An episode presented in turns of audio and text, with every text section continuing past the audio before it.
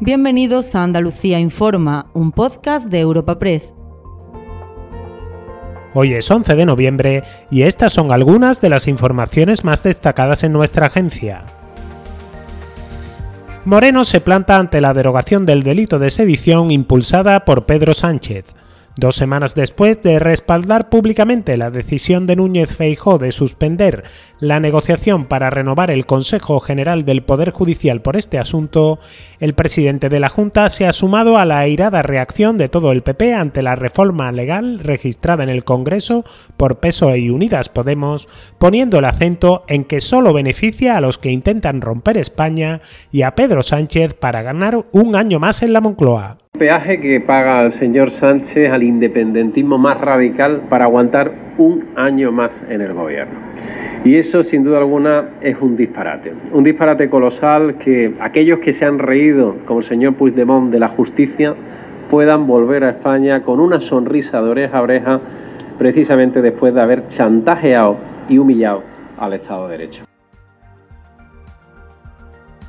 Por contra, las fuerzas de izquierda sí apoyan en Andalucía los cambios para suprimir el delito de sedición del Código Penal. La portavoz parlamentaria de Por Andalucía, Inmaculada Nieto, de Izquierda Unida, ha defendido una reforma que homologa la legislación española a la de los países de su entorno europeo. Más contundente ha sido el secretario general del PSOE andaluz, Juan Espadas, que argumenta que se trata de un compromiso electoral de Pedro Sánchez que contribuirá a recomponer las quiebras en la convivencia de Cataluña que provocó la actuación del independentismo radical y que es entendida por las bases socialistas. El universo socialista andaluz no es Marte, está lleno y compuesto de socialistas como el que le habla, que opinan, en este caso, justamente eh, con los mismos argumentos que yo le he trasladado los de la lógica de un compromiso que siempre estuvo en nuestro programa electoral, de una situación política en la que el Partido Socialista ha sido decisivo para contribuir a la convivencia y al diálogo en Cataluña, y en tercer lugar, que no estamos dispuestos a ser rehenes de la extorsión del Partido Popular para no cumplir con la Constitución y renovar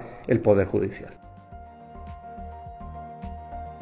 Y al cierre, comisiones obreras y UGT arremeten con dureza contra el primer presupuesto del gobierno andaluz del PP con mayoría absoluta. Ambos sindicatos critican que las cuentas autonómicas para el próximo año no incluyan medidas para proteger a la mayoría social de los efectos de la subida de precios y alertan de que supone el desmantelamiento de facto del Servicio Andaluz de Empleo.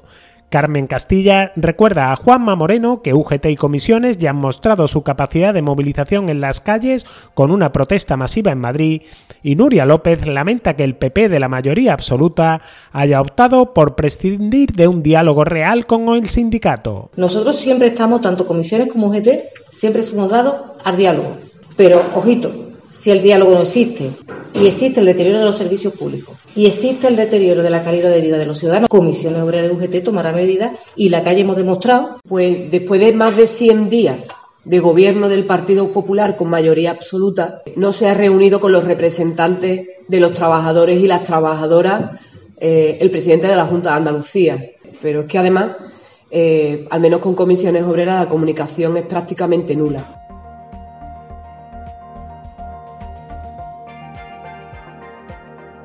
Recuerda que puedes encontrar estas y otras muchas noticias en la sección Andalucía en nuestra web europapress.es.